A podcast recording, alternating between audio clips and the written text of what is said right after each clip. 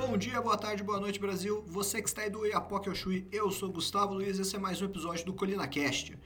No episódio de hoje vamos falar de uma armadilha que a nossa mente pode nos pregar, que é conhecido como viés de normalidade. Então é um episódio muito legal, ele está um pouco mais técnico, mas mesmo assim trazendo bastante informações para vocês. Se vocês acharem legal, compartilhem com alguém que vocês conhecem esse conhecimento. Está disponível no Deezer, no Spotify e no iTunes.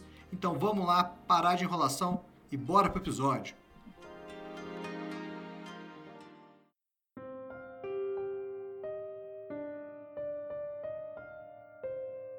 Bom, hoje eu gostaria de conversar com vocês sobre uma armadilha cognitiva que existe na nossa mente, conhecida como o viés de normalidade. Em poucas palavras, é uma tendência humana de amenizar situações de catástrofes. A maioria das pessoas tende a não agir ou planejar diante de eventos que nunca aconteceram antes. É como se na nossa cabeça tivéssemos a certeza que o futuro vai ser um reflexo do passado. De certa forma, a nossa mente se nega a entender a gravidade da situação. É um pouco estranho que o órgão responsável pela nossa sobrevivência nos coloque em grande risco, e que esse comportamento natural seja responsável pela morte de diversas pessoas pelo mundo. Mas se por um lado ele nos coloca em risco, é exatamente esse viés que não nos deixa enlouquecer. O viés de normalidade faz parte do nosso sistema de filtragem. É por causa dele que não vamos ao hospital sempre que temos uma dor de cabeça. Durante a vida, teremos centenas de dores de cabeça, mas não vamos morrer por causa dela. Simplesmente tomamos um analgésico e descansamos. Então a repetição se torna normal e com isso temos o comportamento padrão. Imagine se a cada estímulo externo você entrasse em modo de pânico. Em pouco tempo você estaria paranoico e precisaria de auxílio psiquiátrico. Isso é exatamente o que acontece com pessoas hipocondríacas. Ao menor sinal de uma possível doença, elas entram em pânico e necessitam de um medicamento para se acalmarem. Agora imagine isso em qualquer estímulo negativo. A sua vida seria um inferno. O problema é que essa dissonância cognitiva ocorre em grandes desastres. Esse mesmo fenômeno foi observado em eventos como o ataque às Torres Gêmeas, onde muitos morreram pois demoraram a identificar o que estava acontecendo e assim fazer alguma coisa para se salvar. Pode parecer esquete de comédia a imagem de um prédio pegando fogo e as pessoas ali, trabalhando normalmente. O viés de normalidade é um problema no gerenciamento de riscos. Queria ler para vocês dois trabalhos que encontrei durante a pesquisa desse episódio. O primeiro é da Federal do Rio de Janeiro, se chama comportamento humano e planejamento de emergências. Por muitos anos, os engenheiros de proteção contra incêndio trabalharam com a hipótese: as pessoas abandonariam a edificação imediatamente quando um alarme de incêndio tocasse. Dessa forma, a velocidade com que os ocupantes fariam a evasão dependeria principalmente de suas habilidades físicas, a localização mais próxima e o comportamento do fogo. Resumindo, por um tempo, os técnicos em segurança partiam da premissa de que ao detectar o perigo, as pessoas logo iriam para a saída de emergência. Porém, contudo, no entanto, perceberam que não é bem assim que as coisas funcionam. O tempo de evacuação de um prédio aumenta devido ao tempo de resposta dos indivíduos. Voltando ao texto, o tempo de pré-movimento, em muitos casos, é aumentado por comportamentos incoerentes com a situação de emergência. Conforme Ripley, 2008, nós temos a tendência de acreditar que tudo está bem, porque antes daquele momento, quase sempre a situação esteve realmente bem. Essa tendência é conhecida como viés de normalidade. É diferente do medo. Aqui não se observa uma reação de congelamento por medo. Muito pelo contrário, pessoas em situação de emergência são submetidas a estímulos, que podem ser avisos por meio de comunicação em massa, alarmes de emergência, sinais que a situação está errada, fumaça, ruídos ou outros, ou ainda uma combinação desses estímulos, e por outro lado, o viés de normalidade leva a acreditar em que está tudo bem. Conforme Oda 2007, esses pensamentos paradoxais criam uma dissonância cognitiva que as pessoas tentam eliminar através de duas maneiras: ou aceitando os avisos e abandonando a área de perigo, ou ignorando esses avisos e tentando manter a normalidade. Em resumo, ao se montar um plano de evacuação de prédios, é necessário levar em conta o estado psicológico das pessoas e seu tempo de resposta diante do perigo. Esse comportamento também foi identificado em eventos muito maiores, como tsunamis e erupções vulcânicas. Subentende-se que esse fenômeno estava presente nas pessoas que morreram em Pompeia, na erupção do Monte Vesúvio, no ano 79 d.C. Eu vou aqui trazer um contexto para vocês. Pompeia era uma cidade romana que ficava próxima ao Monte Vesúvio, que na verdade era um vulcão. Quando ele entrou em erupção, parte da cidade fugiu, mas outra se manteve lá como se nada estivesse acontecendo tiveram dois dias para se tocarem da gravidade da situação. mas mesmo assim permaneceram na cidade. No estágio mais crítico da erupção, a cidade foi engolida pelo fluxo piroclástico. É uma mistura de gases e pedras a altas temperaturas que se move a uma média de 160 km por hora. Depois a cidade foi redescoberta e nas escavações conseguiram recuperar, através de moldes de gesso, os corpos petrificados da população. Se você pesquisar Pompeia no Google, vai ver exatamente o que eu estou falando. De desastres da antiguidade para desastres mais atuais, vou ler agora outro artigo. Esse foi publicado pelo Instituto Japonês para Gerenciamento de Terras e Infraestrutura. O nome do artigo é Tecnologia da Informação para o Avanço de Evacuações, escrita por Katsuya Oda. Parênteses aqui, esse autor foi referenciado no texto acima. E esse texto se trata de uma apresentação de um sistema para auxiliar tomadores de decisão sobre o que fazer em caso de tsunamis. Bom, vamos lá. Quando surge um tsunami, instruções de evacuação e ordens são reportadas pelo sistema sem fio da comunidade, junto com informações sobre o nível de risco sendo transmitida pelas redes de televisão, o que nos compele a reconhecer a natureza da ameaça e a necessidade de evacuação. Em contraste, um viés de normalidade entra em ação, fazendo com que as pessoas acreditem que tudo ficará bem e que não existe uma ameaça real de perigo pessoal iminente. Pessoas que estão nesse tipo de pensamento paradoxal conflitante agem para eliminar a dissonância. Tal atitude resulta na ocorrência de duas categorias: residentes que escapam e evadem e os residentes que relutam em evacuar. Os residentes que escapam e evacuam eliminam a dissonância, enquanto que os residentes que relutam em evacuar encontram razões para se justificar e não fugir. Esse comportamento foi registrado ao redor do mundo, em culturas completamente diferentes brasileira, americana, japonesa. Um outro dado importante é que esse comportamento é comum a 70% das pessoas envolvidas em desastres.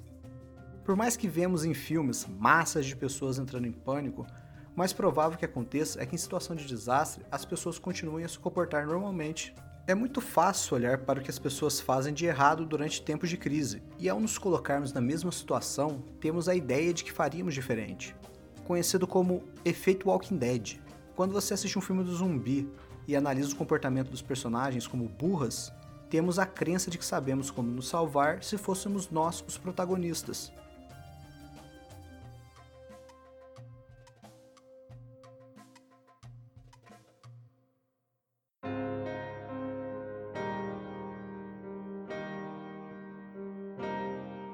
Agora voltemos ao brasileiro médio eu e você. Como o grande Emílio Surita carinhosamente nos chama, o afegão médio. Como estamos reagindo à atual crise?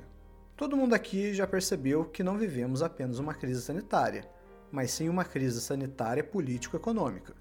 Por mais que crises sejam recorrentes na história, Segunda Guerra Mundial, Peste Negra, crise de 29, a nossa geração não passou por nenhuma delas. E provavelmente as que passaram estão velhas demais ou já morreram, de certa forma, não temos como nos relacionarmos com esses eventos. Isso faz com que tenhamos a tendência de prever futuro com base no passado conhecido, que é a nossa experiência dos últimos 30 anos. Eu começo a me ter por gente lá pelos anos de 1995. Posso dizer que minhas primeiras memórias vêm desse tempo, e desde 95 tivemos uma boa vida. Claro, o país sempre teve suas crises internas, mas mesmo assim, víamos de um período de crescimento, a tendência era que de certa forma cada ano fosse melhor que o anterior. Até os nossos pobres estavam em uma situação vantajosa. Afinal, é melhor ser pobre no Brasil do que no Camboja, por exemplo. Ah, Gustavo, você está me falando que é bom ser pobre? Não, claro que não. O que eu estou dizendo é que no Brasil existe toda uma rede, uma estrutura que olha para os pobres com um olhar de benevolência. Não é o melhor, não é o perfeito, mas existe o estigma de ser pobre não existe, por exemplo, como na África ou na China. Muitas regiões do mundo menosprezam os pobres e, de certa forma, maltratá-los é socialmente aceito. A pobreza mata muito mais pessoas na África e na Ásia do que no Brasil, por exemplo. Dito isso, não estou dizendo que as pessoas não morrem devido à pobreza no Brasil. Só um idiota nega esse fato. O que quero dizer é que no longo prazo estamos evoluindo. Muito melhor que uma revolução social, é uma evolução social. Nenhuma revolução fez pelo povo que o próprio povo é capaz de fazer na sua própria história, evoluindo as técnicas e a compreensão do papel de cada indivíduo na sociedade. Eu e você somos influenciados por forças que conhecemos e desconhecemos. Forças biológicas, sociais, econômicas, políticas, históricas estão em todo momento presentes na realidade. Não importa se você as percebe, é assim que as coisas são, e cabe a nós a tentativa de compreender melhor a existência. No episódio anterior, eu comento sobre uma dessas forças, o medo, e como estão usando o medo para te paralisar. Recomendo muito que ouçam o episódio 5, Tenha Medo no Medo. O medo te paralisa, te impede de tomar atitudes responsáveis pela sua segurança, seja ela financeira ou social. Assim, o nosso medo é usado contra nós para que deixemos de lado nossas liberdades para uma suposta segurança estatal. Basta ver o que está acontecendo nos estados brasileiros. Do dia para a noite, governadores fecharam os comércios e chegaram ao ponto do absurdo de exigir comprovantes de residência para que o cidadão justifique o porquê está andando na rua. Saiu na Folha de Pernambuco. O governo reforça a recomendação de utilizar os serviços essenciais, a exemplo, farmácias, supermercados, padarias, veterinárias, mais próximos de sua casa, de forma que não haja muito trânsito entre os bairros. No caso de precisar fazer um deslocamento mais longo, a pessoa deverá comprovar necessidade caso seja abordada. Me lembra muito o filme Jogos Vorazes. Na obra, as pessoas eram separadas em distritos, e a menos que você tivesse autorização, você não podia ir de um distrito para o outro. Onde estão os nossos direitos de ir e vir? Agora vamos ficar presos a nossos bairros? É claro que isso não é geral a todo o Brasil, mas é um exemplo das várias medidas draconianas que estão sendo tomadas nos últimos meses. Pensa no que está acontecendo em São Paulo. Como medida para tentar forçar os paulistanos a aderirem ao isolamento, foi implementado o rodízio de carros. Em dias pares, só carros com placas pares podem circular, e em dias ímpares, só carros com placas ímpares. Resultado: o transporte público da cidade está sobrecarregado. Pior, Antes as pessoas estavam isoladas em seus carros, agora está todo mundo preso no mesmo lugar, respirando o mesmo ar. Somente usando o senso comum, gente. Qual ambiente você acha que é mais propício para a transmissão da doença? Uma pessoa isolada em seu carro ou a mesma pessoa exprimida no meio de uma multidão em um ônibus, trem ou metrô? Existe uma máxima que é a seguinte: quem trocar sua liberdade por segurança vai acabar sem liberdade e sem segurança. E não é exatamente isso que está acontecendo em São Paulo? O governo tirou a liberdade de ir e vir dos paulistanos, condicionando ao número da placa de seu carro. Isso para garantir o isolamento e a segurança da saúde pública. Como resultado, os paulistanos estão expostos à contaminação nos transportes públicos e com a sua liberdade condicionada ao número da placa do seu carro.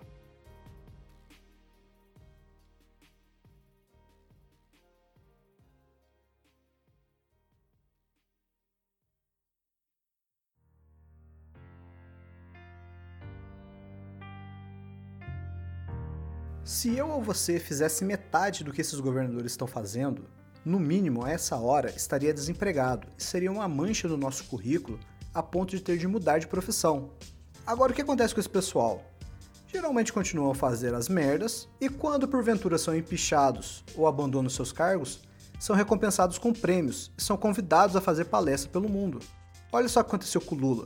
Foi preso por corrupção e há pouco tempo estava pela Europa dando palestras Pare e pensa no nosso sistema de saúde, que já era ruim antes da crise.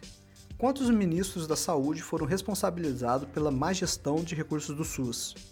Eu não estou falando de corrupção, estou falando só da péssima execução do trabalho, que para qualquer pessoa normal custaria o seu emprego, mas para quem é amigo do rei não existe erro que justifique demissão. Bom, até o Bolsonaro chegar e o Mandetta cair. Ó, polêmica no ar, se matem nos comentários. Acho que essa é a terceira vez que falo isso, mas é sempre bom lembrar.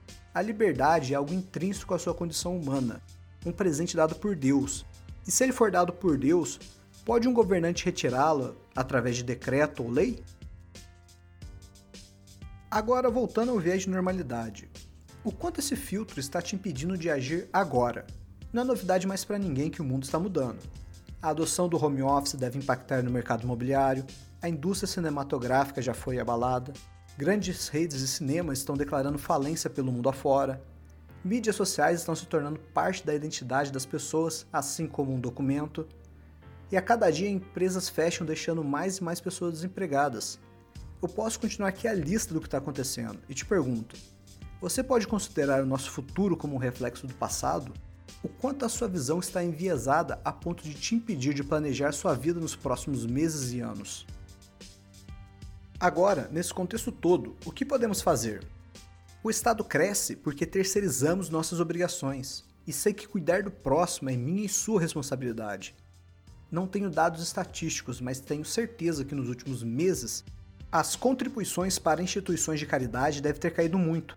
Procure uma forma de ajudá-los: igrejas, paróquias, instituições de caridades ou voluntariado. Por mais que eu tenha falado de coisas pesadas até agora, tragédias, Estado autoritário, não devemos deixar isso tirar a nossa coragem de viver. Agora, mais do que nunca, é que precisamos ter coragem. Vamos tomar todo cuidado com a nossa saúde, mas também vamos fazer o que está ao nosso alcance. Pessoas que dedicaram a sua vida a ajudar os mais necessitados estão precisando da sua ajuda. Na sua cidade mesmo você deve conhecer. E se não conhece, é só você perguntar que você vai achar elas. Se você não puder ajudar com dinheiro, ajude com trabalho. A palavra do dia é coragem. Coragem para assumir a sua vida, coragem para fazer o que é certo. E o mais importante, coragem de se levantar pela verdade. Entenda quais são as forças que estão agindo sobre você. Por hoje comentei sobre o medo e o viés de normalidade, mas existem muitas outras e elas são muito diversas. Faça o seu dever de casa e entenda o que está atuando sobre você. Eu vou listar aqui algumas que estão ao alcance de cada um aqui compreender. Primeiro, temperamento, que é a estrutura mineral da sua constituição. Ele é estático. Você nasceu com temperamento, você vai morrer com ele. Personalidade, é uma estrutura vegetal da sua constituição.